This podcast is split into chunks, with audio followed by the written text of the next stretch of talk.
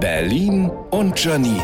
Die spitzeste Zunge der Stadt. Okay, es geht wieder los. Die Zeit, in der man seine Freunde und Liebsten fragt, was sie sich zu Weihnachten wünschen und sie sagen, ach, ich wünsche mir nichts. Das ist ja wirklich lieb, aber einfacher macht's das nicht. Denn natürlich schenkt man sich nicht wirklich nichts. Wer wirklich nichts schenkt, ist ein böser Mensch, meine Meinung. Ich schenke dann immer sowas wie einen Dörrautomaten oder einen Spiegeleiformer. Ich glaube, die Branche Haushaltsgeräte, die keine Sau braucht, besteht nur deshalb, weil Menschen zu Weihnachten zueinander sagen, ich brauche nichts. Und dann bekommen sie eine Sprossenzuchtanlage. Ich meine, ich sag ja selber zu meiner Familie, ich wünsche mir nichts. Also ich wünsche mir schon was, ein Haus in Südfrankreich oder die Fähigkeit essen zu können, was ich will, ohne Konsequenzen. Aber das bekomme ich ja nie von den Losern.